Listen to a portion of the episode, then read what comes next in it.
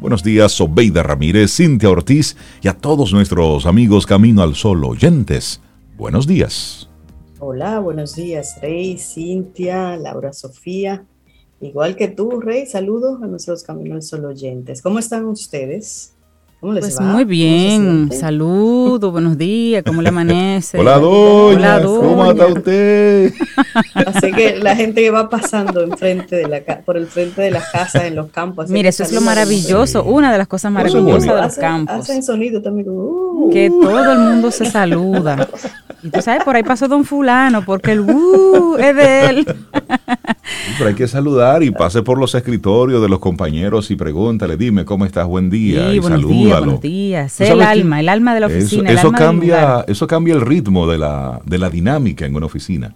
Cuando la gente llega, se saluda, se toma ese cafecito en la mañana, que esas son de las cosas que el trabajo virtual o en remoto, bueno, pues ese contacto, ese uno a uno. Pero usted le busca la vuelta, ya sea en lo virtual, en lo en lo presencial, busque la vuelta para, para conectar de verdad con esa persona que tienes ahí enfrente. Ay, sí, que ese saludo sea realmente especial y que le dé la bienvenida al día. Porque al final trabajamos con personas, personas entre personas, atendiendo personas, colaborando con personas, respondiendo a personas. Así que tenemos que ser más personas en ese sentido, el sentido del, del ser humano. Y saludar y tener el por favor, las gracias, el cómo estás y esperar que te respondan cómo estás, porque el cómo estás no es una pregunta, no es un diagnóstico que te estoy pidiendo, pero tampoco es una mera, mera cortesía. Yo quiero saber cómo estás, por eso te lo pregunto. Entonces, sí, hombre, tengamos esos comienzos de día así tan chéveres que nos hacen especiales. Claro. Sí, señora, a mí me llamó ayer la atención algo que vi, Rey, sí, Laura. Ustedes, uno está acostumbrado a tapones en la ciudad, en las calles, ¿verdad? Pero ustedes han visto un tapón a la entrada de un supermercado. Eh, bueno, frente a qué No, fuera de pandemia. Fuera de pandemia. No, tiene que ver. Es decir, un tapón. un tapón gente tratando de entrar al supermercado. Sí, porque lo que estaban delante estaban simplemente parados, mirar hacia arriba, mirando hacia abajo, así como poniéndole las manos a las cosas y en el medio del pasillo, del pasillo, esperando Sí, en el medio no avanzaban porque ellos no pensaban que había otras personas detrás. No se decidían si, ellos estaban con la mano mirando productos con su carrito en el medio, en el medio, del pasillo. Entonces ellos no se decidían si guandules normales o guandules con coco. y estaban ahí. Mm, ya. Y entonces mientras tanto todos los que estábamos detrás que queríamos entrar no podíamos. Y entonces se ponen bravitos luego si alguien le dice algo Sí, eso podemos transferirlo a otros espacios, no solamente a los tapones en la calle. Es que yo he visto que las personas, por lo menos aquí en esta ciudad, no sé en otro lugar, nos hemos estado olvidando de que, y a propósito del comentario de Cintia, de que existen otras personas, de que siento como que nos estamos olvidando de la solidaridad, nos estamos olvidando de la empatía hacia el otro, del cuidado y el respeto hacia el otro. Porque como yo me voy a parar en un pasillo así como indiferente, o sea, es que ni siquiera yo, esas personas pensaban en lo que estaban detrás, ni siquiera, o sea, ni por la mente. Es decir, vamos perdiendo de vista que somos el demás de los demás. Exacto. Y que el otro también tiene derecho, que el otro también tiene, tiene derecho a usar ese espacio. Y, estoy hablando de algo sencillo, como hasta un poco... y, eso, es a nivel de inconsciencia, eso es un tema de, eso es un tema de crianza, de que papá crió princesitas, príncipes, que tenían la prioridad ante todo, y esas princesitas y esos príncipes ya son adultos y tienen ese comportamiento de darse prioridad y quizás no pensar mucho en el otro hasta sin querer, es que no quizás no lo vieron así. Y si siguen criando así, y si, si crían así a sus propios hijos, a sus princesitas y a sus príncipes, pues seguiremos perpetuando esa, esa, esa inconsciencia, porque ni siquiera es maldad, esa inconsciencia en, que no, no, detenemos, no nos detenemos a pensar en el otro. Sí, y creo que esto, si bien es cierto lo que, lo que apunta Cintia sobre la forma de crianza, no es menos cierto que cada uno anda también sumido en su propio mundo. Entonces andamos en una burbuja dentro de una burbuja dentro de una burbuja. Entonces hemos ido perdiendo poco a poco eh, ese sentido de la comunidad. ese sentir de que lo que yo estoy usando también hay otro que tiene derecho a usarlo y puede, y puede hacerlo. Entonces, eso, eso nos lleva a cómo nos comportamos en los diferentes aspectos de la, de la vida, como muy bien tú mencionas. Sobre la semana pasada yo estaba saliendo de un parqueo, pero no podía salir porque una persona que quería entrar me lo impedía. Entonces, el sentido común dice, si usted va a entrar a un lugar y hay alguien que quiere salir, usted, el que va a entrar, debe permitir que el que va a salir salga para que usted pueda entrar. Y eso aplica en el ascensor, eso aplica en los parqueos, eso aplica a cualquier lugar que usted va a entrar. Si hay alguien que quiere salir, usted debe permitir que el otro salga para que cuando tú entres tengas mayor facilidad de movimiento. Eso es sentido común, pero entonces estamos lamentablemente conectando a yo primero. Y tú no vas a pasar, primero tengo que pasar yo. Óyeme. Y se hace una luchita de y poder. Se hace una luchita de poder en el tránsito, en la fila. Miren lo que lamentablemente hemos estado viendo en, los, en el peaje.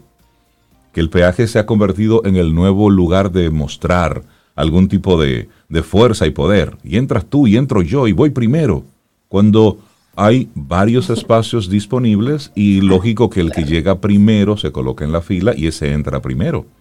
Es decir, ¿por qué eso que también ya está establecido debemos convertirlo en una lucha? No todo en la vida debemos asumirlo como una lucha personal. Es como si estuviésemos en una especie de, de competencia eterna. Como decía la frase aquella, el pueblo quiere lucha, que luche Jack Veneno. No, estamos como conectados que en todo espacio debemos tener ese espíritu combativo, espíritu de competencia. Yo siempre debo estar primero. No, señor. Es decir, ceda el paso. ¿Para qué, Sea cortés, sea educado, sea ciudadano. Y vamos a conectar de nuevo con eso de, de cuidarnos los unos a los otros. No importa que usted no lo conozca, esa persona puede ser su hijo, puede ser su papá, puede ser un familiar porque así como tú te comportas con el otro, imagínate que con tus familiares se comporten así, que se comporten así contigo. Entonces eso de, del derecho que tiene la otra persona también. Es decir, conectar con eso. Por eso nuestro tema para el día de hoy. Paso a paso, despacio. Y eso te va a dar abasto. Al pasito, poco a poco. No importa qué rápido vayas hoy o qué tarde crees que estás. No, tranquilo. Hay tiempo y espacios para todos. Y así arrancamos nuestro programa Camino al Sol en el día de hoy. Iniciamos Camino, al Sol. Estás escuchando Camino al Sol.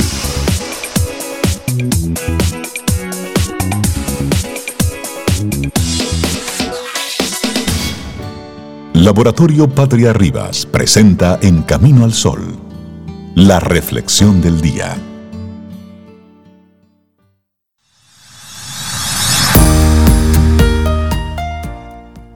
El amor es intensidad y por esto es una distensión del tiempo.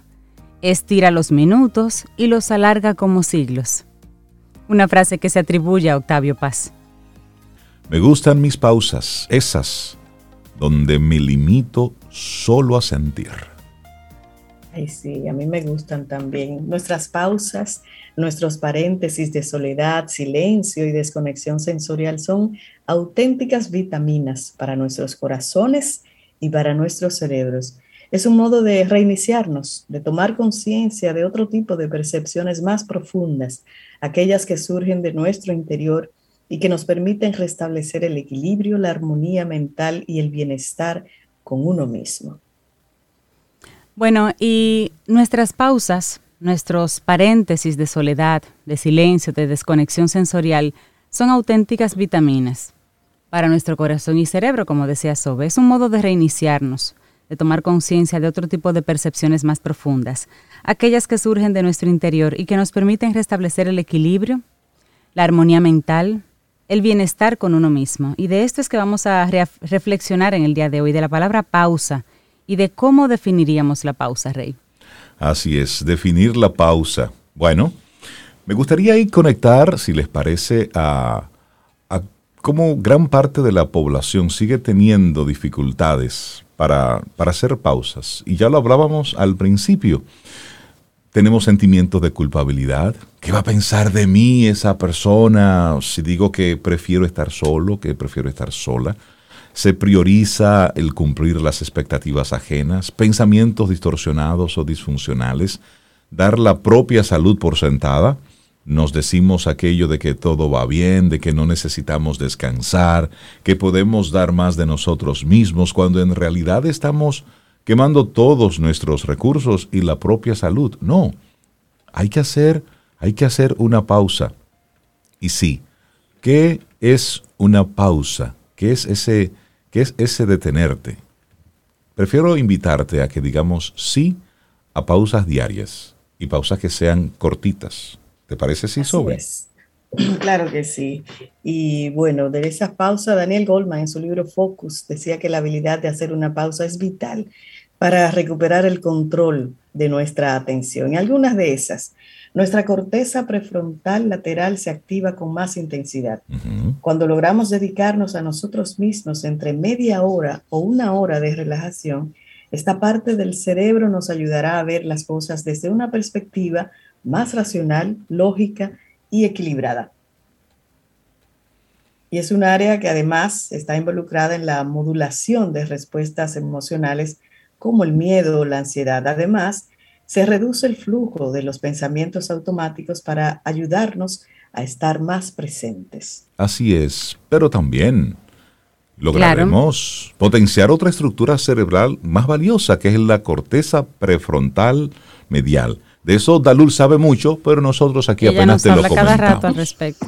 Se trata de una parte del cerebro que los neurólogos definen como el centro del yo. Y es aquí donde se procesa toda la información relativa a nuestro estado físico y emocional, a reflexionar sobre nuestras relaciones, nuestra felicidad, lo que nos gusta y lo que nos disgusta. Regalarnos pausas cada día, que es lo que queremos dejarte en el día de hoy. Poner el móvil en silencio, decir a los demás que vas a dedicarte un pequeño tiempo para ti y por un momento eliges solo ser y solo sentir, no hará de ti una persona menos válida o productiva. Al contrario, estarás ganando en salud, en crecimiento personal y en fortaleza emocional. Oye, qué, pequeña y qué cortita invitación, pero es esto. Valeria Sabater nos pone en el día de hoy este tema. Me gustan mis pausas, es donde me limito solo a sentir. Y esa pues fue la reflexión en Camino al Sol. Laboratorio Patria Rivas presentó En Camino al Sol, la reflexión del día. Cintia, ¿qué nos tienes para hoy? Camino al Sol. Pues una recomendación como parte de disfrutar el día, de disfrutar la mañana. Prueba el nuevo cremador líquido Coffee Mate, que realza el sabor de tu café sin cambiarlo. Disfruta de una experiencia más suave y cremosa. Coffee Mate, el compañero perfecto para tu café. Te habla una usuaria. ¿Qué nos tienes para hoy? Camino al sol. Bueno, aquí yo tengo un colaborador de esos que nos visita eventualmente cada 15 días, algo así cada mes, pero cuando viene, viene a, enseñarnos y a compartir toda su experiencia en procesos de comunicacionales diversos, agregando siempre valor a esa relación cliente-público. Néstor Esteves, ¿cómo estás, Néstor? Maravillosamente bien porque ha llegado esta jornada de martes, una jornada de martes para continuar avanzando camino al sol. Y máxime en esta ocasión que por razones que no vienen al caso explicar, he tenido que iniciar haciendo una pausa para después de la pausa. paso a paso. compartir una buena nueva y es la buena nueva de un doctorado. Ajá. Espérate. ¿Qué doctorado? ¿Tú ah, vas a hacer un doctorado? me, iba a tomar un café y lo acabo de soltar. Hablemos de eso. Vengo proponiendo un doctorado en discusión. Ah, me gusta ese doctorado. Doctorado en discusión. Sí. Me gusta eso. Sí. ¿Saben qué pasa? No hay ni siquiera que pensarlo mucho. Con hacer así, dedicar par de segundos nada más, vamos a encontrar algún amigo, alguna amiga, algún compañero de trabajo, algún compañero de estudios, eh, alguien sencillamente conocido, eh, que no hay quien le gane discutiendo. Es una tarea fácil, ¿verdad? Conocemos más de uno. sí, incluso, claro, Rey, se puede hacer una lista, ¿verdad? Te queda corto. Que se puede alargar muchísimo. Más de uno, punto suspensivo. Que uno le dice, ¿y por qué tú no estudiaste Derecho? y quién sabe, a lo mejor hubiera, si se hubiera dedicado a estudiar Derecho, es posible que no, porque, y eso lo vamos a ver un poco más adelante con cierto nivel de detalle, quien se caracteriza por tener esa entre comillas, doctorado en, en discusión, es sin razón, es solo porque sí. Y en el mejor de los casos, además de porque sí, es porque tiene que ganar la discusión. Exacto. porque no, no, no, se debe rendir. Esa es su lógica. Porque yo primero. sí, incluso y hasta divertido resulta, sobre todo para quien se anima a estudiar estos temas eh, que tienen que ver con la, sobre todo con la comunicación no verbal. Estas personas suelen cruzar los brazos cuando, cuando tú estás exponiendo, eh, intentando rebatir, eh, aunque es invencible esa persona, pero cuando tú le estás intentando rebatir, cruza los brazos o desvía la mirada, no, no te mira a los ojos, o comienza a hacer algunos movimientos con los labios extraños. Mm ese, lenguaje corporal diciendo todo lo que está pasando por esa cabeza. Exactamente, así suele ocurrir. Y eso, lógicamente, dificulta la, la comunicación, la comunicación entendida como una vía para lograr la comprensión, para lograr el entendimiento. Es más, hay, hay personas con las que me trato que tienen, parece, ese doctorado en discusión, con las que suelo terminar la conversación diciéndoles, ya llegamos a un acuerdo. Que no estamos, no estamos de acuerdo. claro. Sí, sí. Y se quedan, y se quedan así como mirándome de una manera extraña, como, ¿y este tipo? ¿Y qué fue lo que comió? Este loco. ¿Qué es lo que me está diciendo? Pues era loco que se está poniendo. Porque esas personas ni siquiera son capaces de entender que un acuerdo es ese. Mira, no, tenemos posiciones diferentes, tenemos creencias diferentes, tenemos enfoques diferentes, eh, tenemos diferencias y la conclusión es que no hemos logrado ponernos de acuerdo. Quizás si continuamos, quizás en algún momento puede ser, y nos ponemos de acuerdo, sí, pero hasta el momento no. Y esto me hace recordar una, una, una fábula de la discusión entre un tigre y un burro. Eh, recordemos que en la selva el león es el rey. Entonces, cuando hay dificultades, eh, lo que diga el rey es lo que ha de hacerse. Al menos así se opera en la selva, ¿sí? Entonces, se armó una discusión entre el tigre y el burro. El burro decía que el pasto, la hierba, era azul. Y el tigre, ¿cómo va a ser? Si es verde. Bueno, se fueron en discusión, no lograron ponerse de acuerdo. El tigre, más habilidoso por supuesto, dijo, vamos a hacer una cosa. Como no logramos ponernos de acuerdo, vamos a un arbitraje, vamos a la última instancia, vamos hasta donde el rey. Bueno, y comienza el tigre exponiendo desde que llegan donde el rey, pero el burro lo interrumpe y una vez, no, es que él dice que es verde, pero que es azul. El pacto es azul. Y insistiendo y rebuznando eh, y atropellando. Y el león tranquilo, el rey eh, emite, cuando ve que la discusión sigue aún enfrente de él eh, y respetando a la autoridad, dice, el burro tiene razón, el pasto es azul. Y el burro inmediatamente comenzó a saltar y a celebrar. Y a burlarse seguro de los... Sí, claro, rebuznando también. Eh, y con el sonido final de, de, de cuando rebuzna.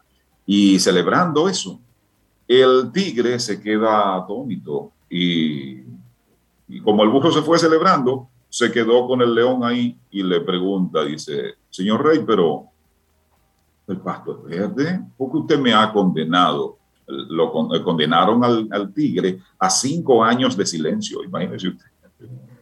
Entonces, ¿cómo es eso que usted me ha condenado? Dice, sí, el, el pacto es verde.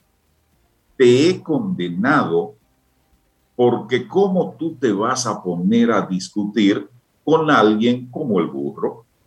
Y mucho más, después, no solo de discutir con él, traer un tema de... Sin trascendencia. De, semejante nivel hasta mí para interrumpirme, para molestarme. Por eso te he condenado.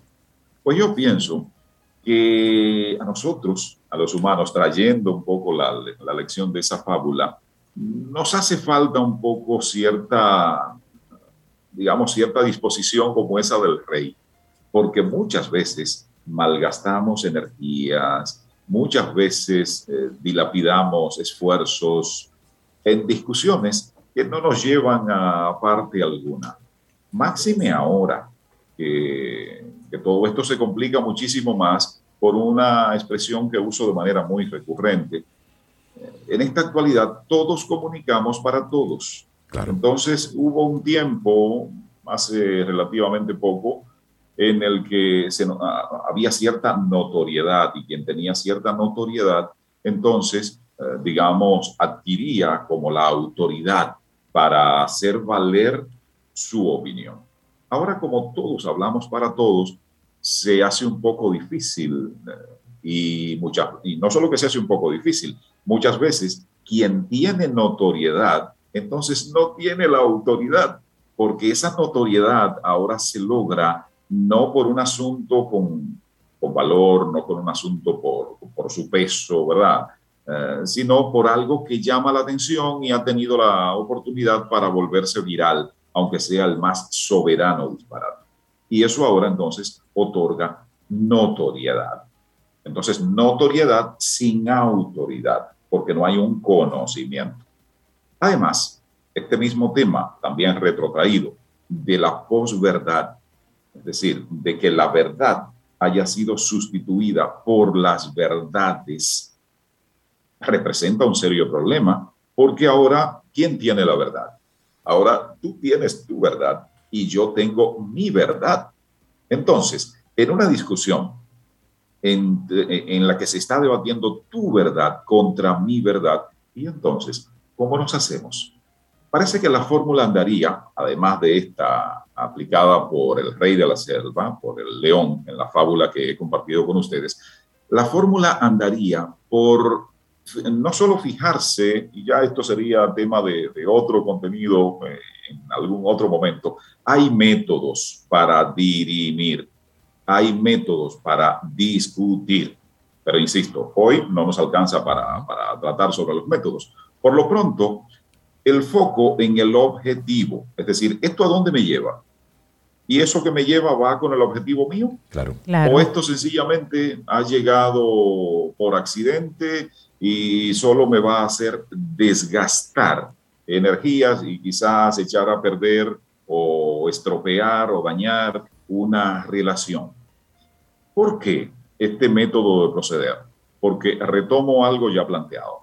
Quien tiene, quien se cree tener ese doctorado en discusión, discute porque sí, no discute una razón. Discute porque ese es su deporte nacional. Es decir, discute desde el ego, no desde exacto. el Has tocado. Y a veces ambas cosas. Has tocado sobre un tema clave, el ego. Discute en función del ego y todavía peor, no solo en función del ego, en función de ciertas frustraciones que intenta encubrir con esa alegada capacidad para discutir y ganar. Entonces, ¿qué es lo que pasa con la persona que así se comporta? Es realmente que hay algo que no quiere que se sepa, que hay algo que tiene encubierto, que hay algo que cuida celosamente, y ese algo le avergüenza. Y como ese algo le avergüenza, no hay manera de hacer que esa persona entre en razón, porque esa persona tiene un único objetivo y es que ese algo continúe encubierto. Porque si ese algo se descubre, el común de las personas va a cambiar completamente la opinión que tiene para con esa persona. En consecuencia, además de poner el foco en el real objetivo y si ese objetivo vale la pena para continuar la conversación con esa persona, una segunda recomendación que hago en este sentido es tratar con una mezcla de pena y condescendencia a la persona que así se suele comportar. Pena porque en su interior esa persona está convencida de su falencia, de una falencia que no admite en público porque le avergüenza. Y por supuesto, como no la admite, nunca la va a superar hasta que en una reconciliación consigo misma, esa persona diga, sí, mira, mi falla está acá. Y para superar esa falla, lo primero es reconocerla. Y además de reconocerla, buscar ayuda porque parece que solo no puedo superar esa falla. Eso implica una apertura, eso implica una lucha con el ego del que hablaba Sobeida hace un ratito.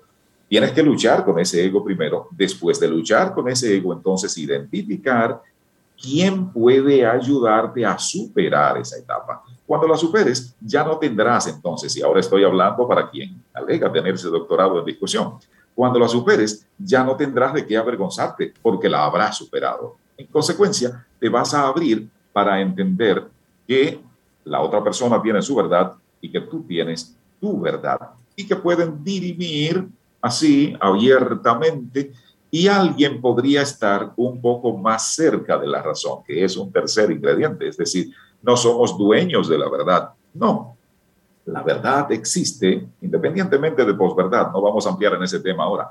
La verdad existe independientemente de nosotros. y nosotros entonces podemos acercarnos a ella. En la medida que más nos acercamos, entonces a eso le llamamos tener la razón. Entonces, tener la razón no es un asunto de discutir por discutir o discutir porque sí. No, es eso, es por cuanto te acercas a eso que es verdad en ese momento. Es posible que en otro momento eso deje de ser verdad, porque todo es tan dinámico, incluyendo el tener la razón, incluyendo el acercarse hacia esa verdad. En consecuencia, para ir recogiendo, para ir recopilando, es un intento de ponerle razón a la sin razón cuando discutimos por discutir. Es una soberana pérdida de tiempo discutir cuando no nos lleva a nada que vaya asociado al objetivo nuestro.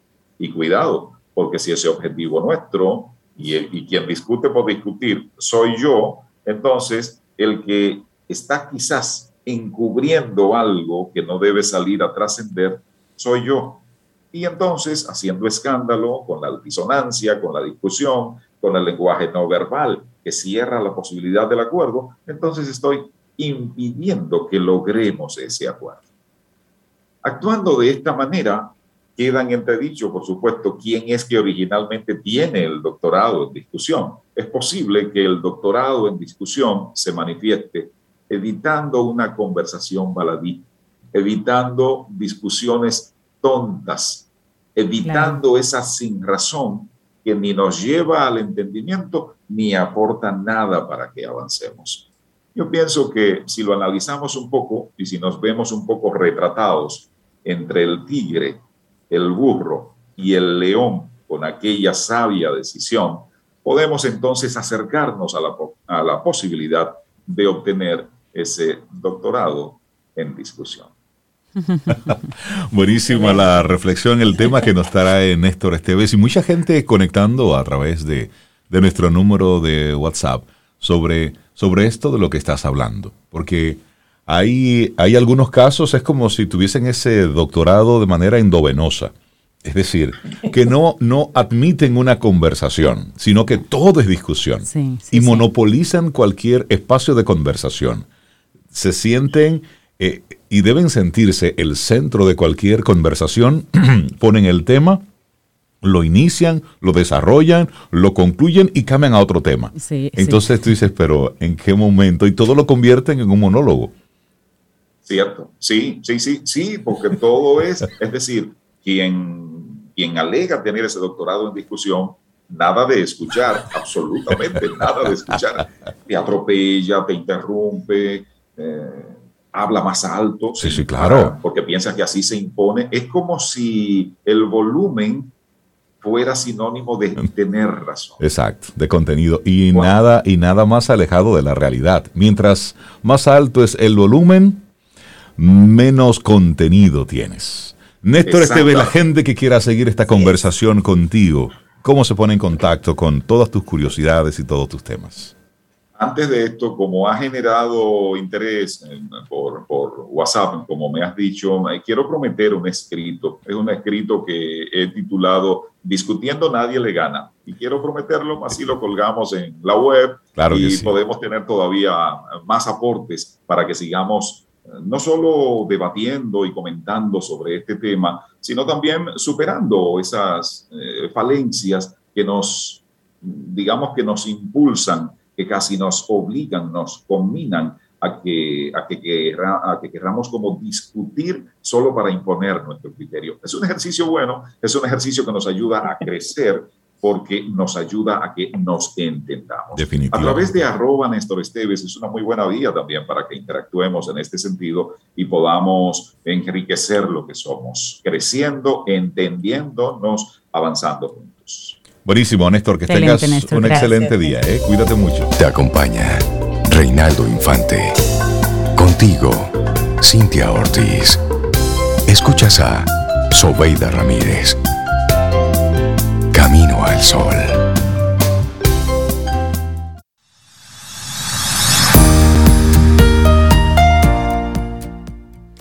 En la vida nunca está de más aprender cosas nuevas. Nosotros creemos en eso.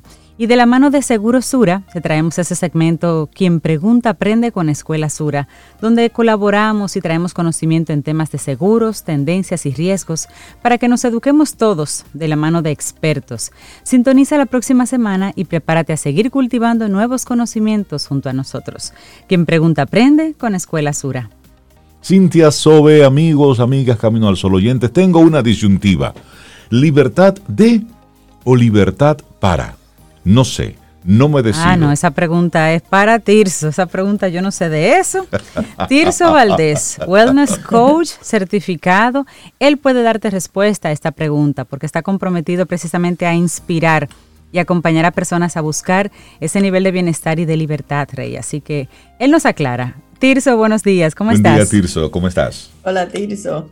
Buenos días, ¿cómo están? Y buenos días a todos los Camino al Sol oyentes que nos sintonizan temprano para escuchar algún tema relacionado al bienestar, ¿verdad? Porque no siempre hablamos de alimentación, no siempre es calidad de sueño, no siempre es actividad física. También hay temas de mentalidad para, para lograr realmente bienestar. Hay, hay, hay que trabajar la mente, hay que cultivar la mente y, y, y qué mejor forma que, que hacernos preguntas, ¿verdad? Para, para darnos esa perspectiva. Y, les traje este tema hoy que, lo vi hace unas semanas y de verdad que, me llamó muchísimo la atención y me encantó. Y es libertad de o libertad para. Vamos, vamos a poner el contexto, ¿verdad? Vamos a aclarar. Vamos a empezar con una pregunta de reflexión. Sí, para aclarar. ¿Qué, ¿Qué es algo que buscamos casi todos los seres humanos, diría yo? Es algo que, que prácticamente todo el mundo busca en mi opinión, es la libertad. Casi todos buscamos libertad. No se puede ser feliz sin libertad. Tirso. Correcto, correcto. Es, muy difícil ser feliz sin, sin libertad, cuando tienes esa libertad coartada por alguna razón. Entonces, de, de manera consciente o inconsciente, buscamos sentirnos capaces de explorar, ¿verdad? Cualquier cosa que sea de nuestro interés eh, de acuerdo a nuestros valores, criterios, estándares, expectativas, o, por otro lado, sentirnos capaces también de poder cambiar algo que ya tenemos, de esas cosas que ya tenemos, poderla cambiar. Pero ¿qué es lo que sucede en, en muchos casos? Que buscamos esa libertad sin haber construido una idea de lo que significará en mi vida cuando yo la obtenga qué realmente es lo que estoy buscando con esa libertad. Y aquí me, voy a explicar un poco. Aunque cada quien debe definir, ¿verdad?, lo que significa para él o ella vivir en libertad o buscar esa libertad, que esto va de acuerdo a la individualidad. Creo que caemos frecuentemente en el error de pensar que queremos libertad de, en vez de libertad para. Es común que nos enfoquemos en querer libertad de ese trabajo, de esa pareja, de esa condición de salud, de esa deuda, por ejemplo, pero se nos olvida para qué quiero liberarme de eso, cuál es, qué es lo que hay detrás de querer esa libertad. Y esto causa que no conectemos con ese, con ese sentimiento de, de, libertad que queremos. Y entonces nos quedamos dando vueltas en el mismo lugar, pues nuestra mente no sabe hacia dónde llevarnos, ¿verdad? Y, de una manera contradictoria, esa libertad que tanto añoramos empieza a convertirse en una prisión mental que nos puede generar estrés. Entonces, vale la pena preguntarte, ¿para qué quiero esa libertad? ¿Qué, qué, me, ¿Qué me hace libre a mí? ¿Qué situaciones puedo crear hoy para experimentar esa libertad que está llamando mi atención? Por ejemplo, si es un cambio de trabajo, ¿para qué quiero un cambio de trabajo? ¿Qué es lo que estoy buscando? Y esto hay un abanico de, diferentes opciones para cada quien. Eh, puede ser ingresos económicos, pero puede ser una situación diferente de vida, puede ser manejar mejor mi tiempo, puede ser relacionarme con otro equipo de trabajo. Entonces, dejarnos llevar de, de una genuina curiosidad sin tratar de perseguir cosas por el famoso eso es lo que toca en esta etapa de vida o porque así es como siempre se ha hecho en mi familia. Esto puede irnos acercando a esa definición individual de libertad que, llega a provocarnos esa sensación de pura posibilidad, de que, de que no estoy atado a las cosas. Entonces, les quiero compartir una, frase del, escritor Paulo Coelho, que, me encanta, que dice, la libertad no es ausencia de compromisos, sino la capacidad de escoger lo que es mejor para uno y yo le, le, eh, agregaría un poquito a la, idea de, del amigo Pablo, ¿verdad? Para poder escoger, debo tener claras las opciones y saber qué representan para mí para empezar a accionar. Porque al final la libertad se trata de tener opciones que nos traigan esa paz mental que proporciona el saber que podemos explorar las cosas que realmente nos mueven cosas que pueden ir cambiando de acuerdo al momento de vida en la que estamos. Creo que, que parte de esa libertad es entender que vamos en etapas de vida, que vamos en etapas de vida diferentes y que lo que yo quería hace unos años, quizás me quiero mover. Entonces, conectar con, esa, con ese para, ¿verdad? Con ese para qué quiero, quiero esa libertad que, que estoy pidiendo. ¿Qué les parece a ustedes el enfoque? les hace sentido? Sí, sí, sí. Me parece, me, parece interesante que como lo planteas por lo siguiente, y es que nos concentramos en liberarnos de cosas. Y una vez estás libre, ok, ¿y ahora qué sigue? ¿Para qué? Entonces, porque a veces ese para qué no lo tenemos claro. Simplemente es que esto, esto me molesta, esto me fastidia, esto no me, no me hace sentir bien. Pero ok, si no tuvieras eso, ¿con qué seguimos? Y esa es una, una pregunta a la cual no muchos tienen respuesta. Ok, ¿cuál sería tu trabajo ideal? Eh, ¿Cuál sería tu pareja ideal? Wow, eh, tú sabes que yo nunca he pensado en eso, pero lo que tengo no me gusta. Ok, pero no te enfoques ¿Cuál en es el plan? cuál sería el plan. Y así, Ah, tema por tema, lo que tenemos es una gran interrogante, porque simplemente no hemos dedicado un tiempo a hacer esa introspección. Nos hemos quedado solamente con lo que no me gusta. Y has dado en el clavo, Rey. Has dado en el clavo. eh, nos enfocamos en que no me gusta lo que tengo. Bueno, pero ¿qué te gusta? ¿Cómo puedes empezar a construirlo? Creo que el ejemplo que, que pusiste del trabajo es ideal, el que hablamos al principio. O sea, no me gusta mi trabajo, perfecto, pero ¿qué quieres? ¿Qué es lo que te gusta? ¿Qué quieres buscar? Porque desde ahí, desde ese lugar, desde no quiero mi trabajo, no vas a poder generar algo nuevo, no, no estás creando eh, libertad en ese sentido, te estás amarrando a ese no me gusta, pero no tienes claro hacia dónde vas. Entonces, Exacto. muchas veces no quiero ese trabajo. Bueno, puede pasar que renuncies, puede pasar que, que dejes el proyecto, el emprendimiento y, estés perdido, no sepas para dónde vas porque no has definido qué es realmente lo que quieres. Y, con este punto de, de, libertad para ir, para ir cerrándolo el tema, hay dos partes muy interesantes y es que los relaciono mucho a bienestar. ¿Por qué? Porque construir prácticas de bienestar, de bienestar nos trae muchísima libertad. O sea, porque nos permite, imagínate lo que es tener nuestro cuerpo disponible para cualquier cosa que, desee, que, queramos perseguir. Eso para mí es una sensación de libertad, como pocas cosas la ofrecen. O sea, imagina tener algún tipo de, limitación física, por ejemplo, que haya sido generada por malos hábitos, que te impida jugar con tus hijos o con tus nietos o que te impida salir a, a conquistar eso que quieres. Entonces, por eso este punto me llamó muchísimo la atención en, esa óptica de que, de que las prácticas de bienestar definitivamente que nos dan una sensación de libertad increíble. Y hay otro punto importante aquí, y es que la disciplina es igual a libertad. Y muchas veces la disciplina tiene esa connotación de vivir bajo muchas reglas, bajo mucha estructura, como que una vida divertida. Cuando escuchamos esa palabra disciplina, pensamos como, como en academia militar. En una camisa de fuerza. Sí. Claro, y la realidad es que no es así, porque si lo pensamos, cuando nosotros definimos esos sistemas y hábitos que funcionan para nosotros y que respetan nuestra bioindividualidad, lo que es importante en nuestra vida quedará hecho al final del día. Y eso nos va a traer una gran cantidad de paz, pero, pero sobre todo esa sensación de libertad, de que no pasa nada, estoy bien, soy libre, hice lo que tenía que hacer. Y, la invitación es esa, la invitación a, a los caminar solo oyentes es hacernos conscientes, ¿verdad? De que ¿para qué quieres las cosas? ¿Para qué quieres esa libertad? ¿Estás claro con eso que con esa página que quieres pasar, pero a qué página quieres ir, qué es lo nuevo en tu vida.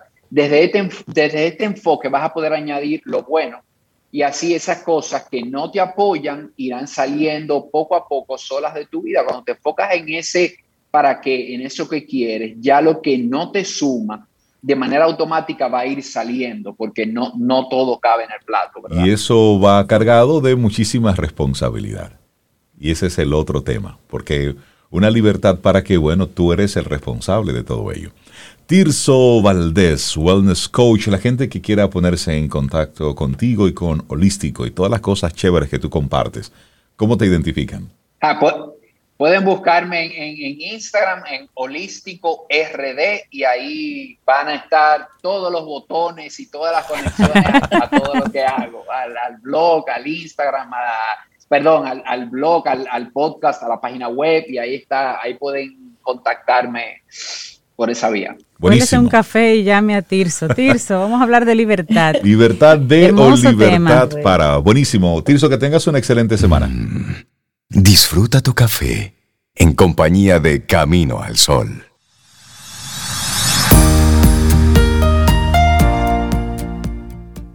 Cuando sea obvio que no se pueden alcanzar los objetivos, no ajustes los objetivos, ajusta los pasos de acción. Se dice, se atribuye que esto lo dijo Confucio. Sí, nosotros estamos muy contentos de recibir en Camino al Sol en este martes a Jermis Peña, dedicada a los diseños arquitectónicos de edificaciones, arquitectura para el bienestar y la felicidad del ser humano. Me encanta sí, es ella, Jermis Peña. Hola Jermis, ¿cómo estás? Buen día. Me encanta esta introducción. Te faltó la tambora, las, las, las fanfarrias y ya, y listo. Hola, Jermis. Hola, Jermis. Buenos días, equipo. ¿Cómo están? Estamos bien. Y hoy, hoy vienes con un tema interesante, la descarbonización, con un enfoque en edificios. Háblanos de eso. Español, por favor. Por favor. Necesitamos traducción. Vamos en español. Como todos sabemos ahora mismo, el cambio climático es uno de los mayores retos a nivel medioambiental, eh, porque realmente cada año vemos cómo se suman más adeptos en, la intención de nosotros preservar nuestro planeta. El Acuerdo de París, recordemos que se hizo en el 2015, eh, fue decisivo para pasar a la acción, ya que 195 países aprobaron limitar ese incremento de temperatura global que no pasara de los 2 grados Celsius. Así es. Entonces, aquí entra el tema de la descarbonización, que muchas personas desconocen lo que es, aunque en su uso sí saben. Es el proceso de esa reducción de las emisiones de carbono, sobre todo del dióxido de carbono, a la atmósfera. Su objetivo es lograr una economía global con bajas emisiones que consiga la neutralidad del clima a través de la transición energética. Y como dice Cintia, nos vamos al español. El ser humano, al quemar combustibles fósiles para el desarrollo de su economía, ha incrementado estas emisiones de CO2, que son las causantes del efecto invernadero y por tanto del calentamiento global y del cambio climático. ¿Qué pasa con nosotros desde la arquitectura y la construcción? En un edificio construido hace una década, por ejemplo, el carbono operacional, que es esas emisiones que provienen de la calefacción o de la refrigeración, que es lo que realmente se usa en nuestro país, representaría el 75% de esas emisiones, mientras que el carbono emitido, que es el que emite como por sí la construcción y los materiales del edificio, representa un 25%. imagínate tú las cifras que nosotros hemos estado manejando y nos hacemos responsables como constructores, como diseñadores, de la contaminación a nivel mundial. ¿Qué pasa? El World Green Building Council hizo un manifiesto pidiendo que todos los edificios nuevos en infraestructura, en rehabilitaciones, se redujera y que se llevara por lo menos a 40% máximo de las emisiones de carbono. Y que los edificios nuevos, si se, se, la tendencia se dirigiera hacia el cero emisiones, que es la energía casi nula para el 2030. Pero aunque escuchamos constantemente la palabra de la descarbonización en los discursos políticos, en los eventos ambientales y globales, no estamos eh, recibiendo suficiente atención desde el campo de la arquitectura y de la construcción para realmente cambiar la forma en que diseñamos y estamos construyendo el mundo de mañana. ¿Cuál entiendes? Sí, sí. ¿Y, cuál entiendes tú, Jeremy, lejos de, toda la parte política, la parte económica, cuál es el, el obstáculo más importante a vencer? Yo pienso que es un tema educacional. En primer lugar, si abordamos la fuente de energía, que es el carbono, significa que debemos de reducir la demanda Exacto. a través de las envolventes de los edificios de alto rendimiento. Y aquí entra otra vez lo que hablábamos sobre no solamente el, tema del carbono operativo, sino el incorporado. Y les voy a dar ejemplos prácticos para que puedan entenderlo. En edificios que ya están construidos, obviamente ahí eh, nosotros se puede resultar un poco difícil eh, cambiar las propiedades del cerramiento del edificio como tal pero sí podemos hacer mejoras a nivel de energía renovable para entonces tener un, gasto menor, idealmente que sea en el sitio, o hacer algunos cambios en el uso. Pero en estos edificios nuevos, nosotros tenemos la oportunidad de que el carbono incorporado y el operativo se reduzca en ambas direcciones. Pero hay que tener cuidado.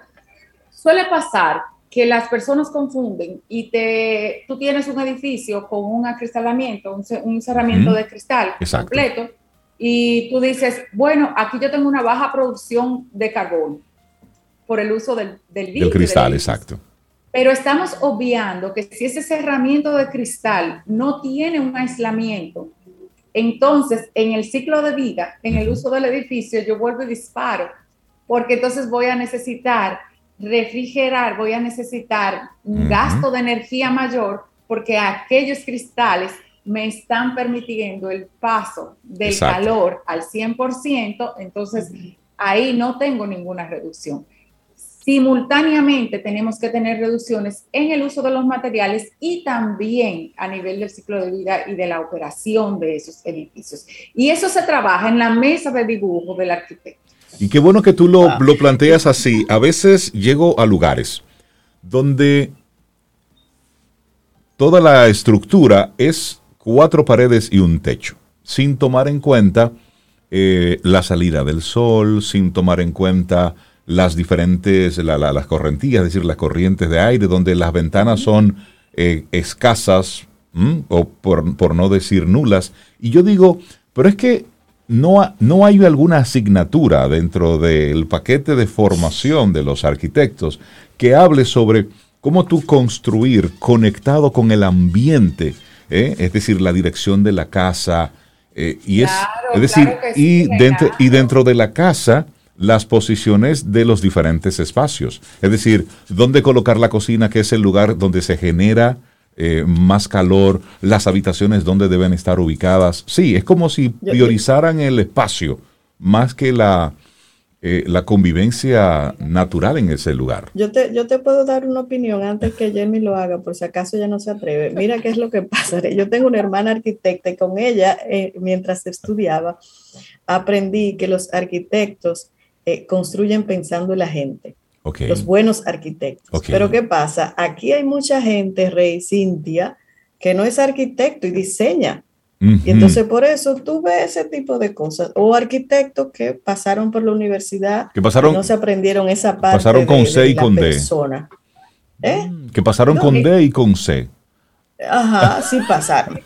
Es como que, tienes el conocimiento, pero no lo pones en práctica. en práctica. Y como dice Cintia, muchas veces eh, pues aunque tengan la presencia de un arquitecto, quien toma las decisiones eh, es otro profesional. Y aquí viene el tema que le decía educacional y de conciencia.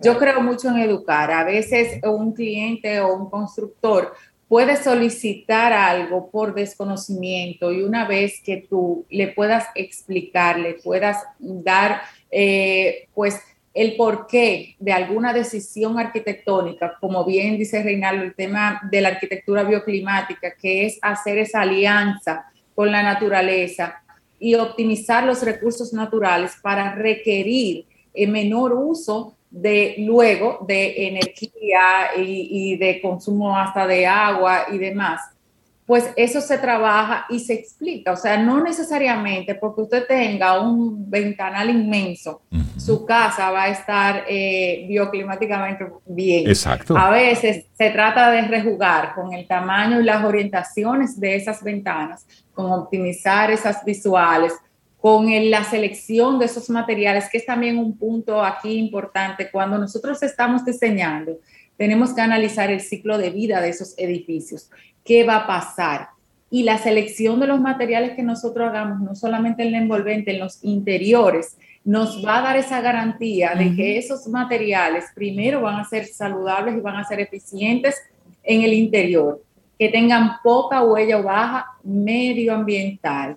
Y aplicar este método, estamos entonces impulsando lo que es la economía circular y manteniendo la consonancia de, esa herramienta en, el diseño. Entonces, es un todo. Si no lo vemos de forma holística y nos quedamos en crear formas atractivas visualmente, exteriores o en, cuántos metros vamos a vender, eh, cuál va a ser la rentabilidad del proyecto, lo cual es algo muy importante también, no vamos a contribuir jamás a colaborar a que el medio ambiente, a que el planeta se reduzcan las emisiones de carbono.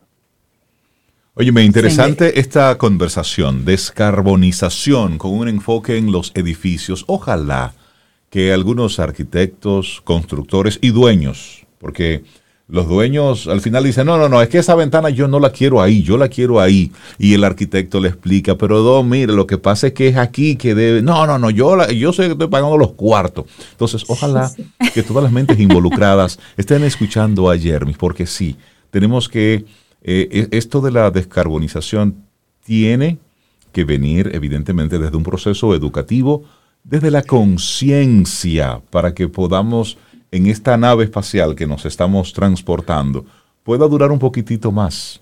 Y es todo con el uso responsable que nosotros hagamos de todos los recursos que están disponibles, que como recursos se agotan. se agotan. Entonces, esto, este ritmo que nosotros llevamos en nuestro país, por ejemplo, de construcciones de edificaciones nuevas, lamentablemente, en un bajo número tienen esta conciencia medioambiental. Sí quiero dejar hoy esta semilla sembrada en mis colegas arquitectos porque entiendo que está en nosotros la responsabilidad y que es nuestra, nuestro eh, eh, eh, llamado, quizás. nuestra responsabilidad educar a estos clientes, educar a la sociedad y saber que todo ese carbono incorporado, operativo, los edificios existentes, los nuevos edificios, la economía circular, los materiales livianos, todos estos temas deben considerarse para la descarbonización de manera integral. Entonces, esperamos que con esto podamos ayudar a que nuestra república vaya girando un poco mejor. Buenísimo. Jermis Peña, arquitecta, muchísimas gracias por compartirnos este tema en el día de hoy. Que tengas un excelente día. Gracias a ustedes. Buen día. Un abrazo, Jermis.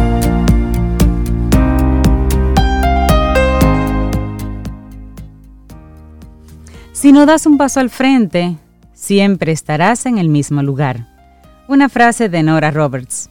Bueno, Cintia Sobe y amigos Camino al Sol oyentes, tenemos visita en casa. Nuestros amigos de Total Energies nos acompañan y les damos los buenos días, la bienvenida a Franklin de Luna, director de Mercadeo y Comunicaciones, y también a Leslie Ramírez, gerente de Mercadeo y de Comunicaciones de Total Energies, para hablar de innovación. Buenos días, bienvenidos a Camino al Sol. Bienvenidos. Buenos días. Buen día, buen día. Qué bueno conectar con ustedes para que hablemos sobre el challenge de innovación. Y queremos que sean ustedes los que nos cuenten de qué va todo esto, porque aquí en Camino al Sol, todo lo que tenga olorcito a emprendimiento, a innovación, a negocios, a echar para adelante, nos gusta. Que provoque avanzar. Eso, nos gusta. La verdad es que a nosotros también nos encanta y por eso estamos sumamente contentos de compartir eh, con toda su, audiencia, ¿no? sus radioescuchas, sobre este nuevo proyecto que tenemos, que es el Challenge de Innovación Total Energies, porque Total es ahora Total Energies, por si no lo sabían.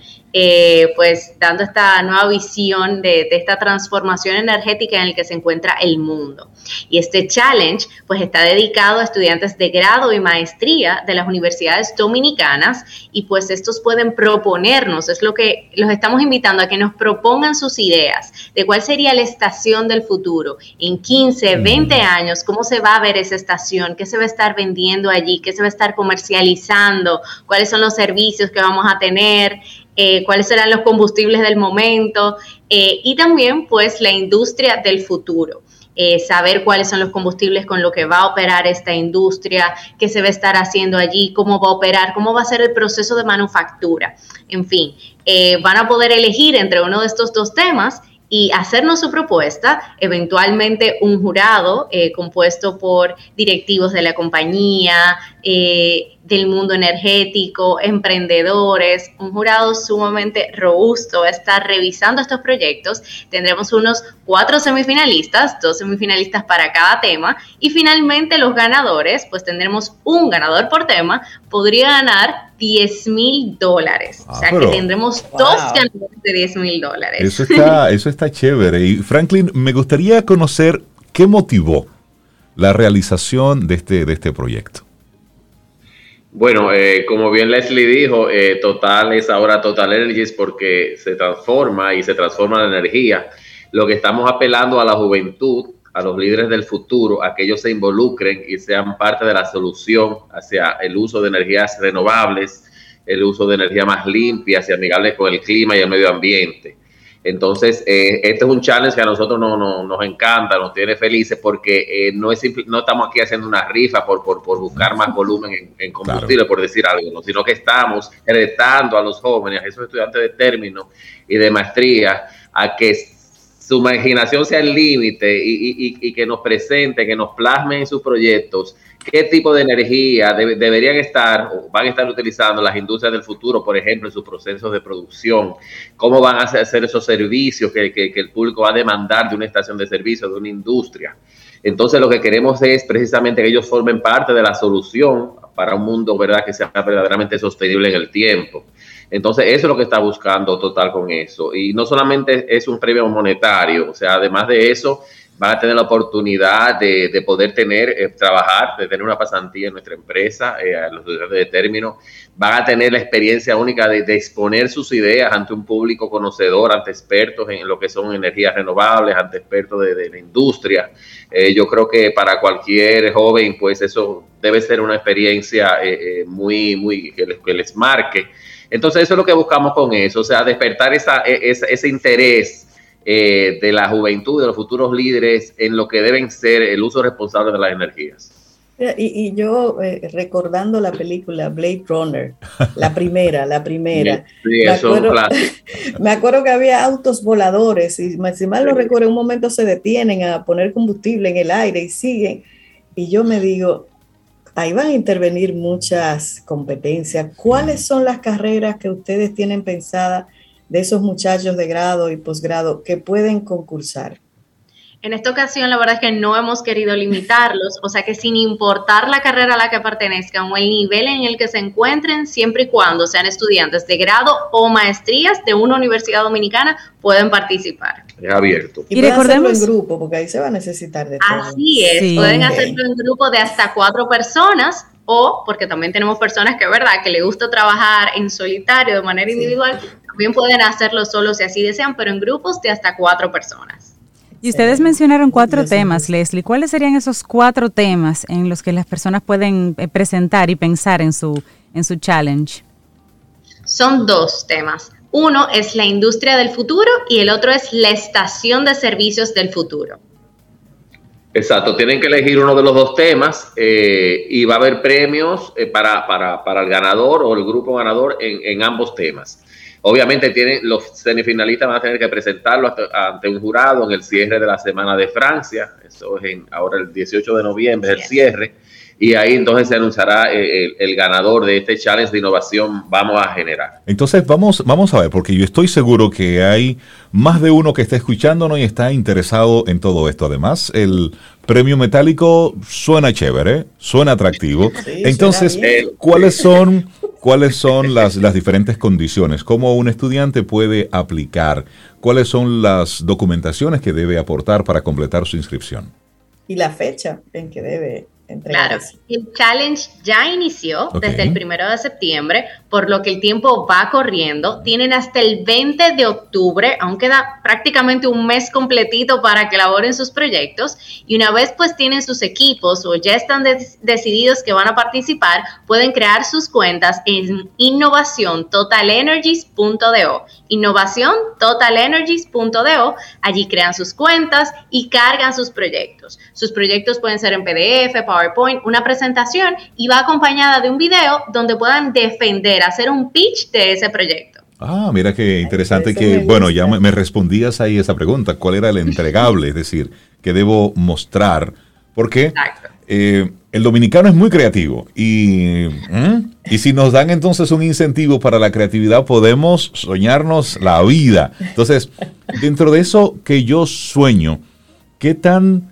realizable debe ser? Es decir, ¿debo aportar dentro del proyecto esa, esa ruta crítica de materialización del proyecto o solamente se vale soñar?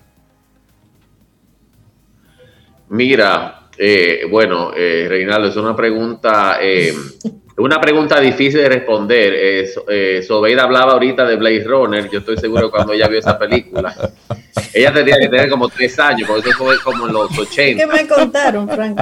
Sí, cuando ella vio esa película, que vio esos carros volando, dice, pero este a lo mejor dijo, pero esto, esto es fantasía.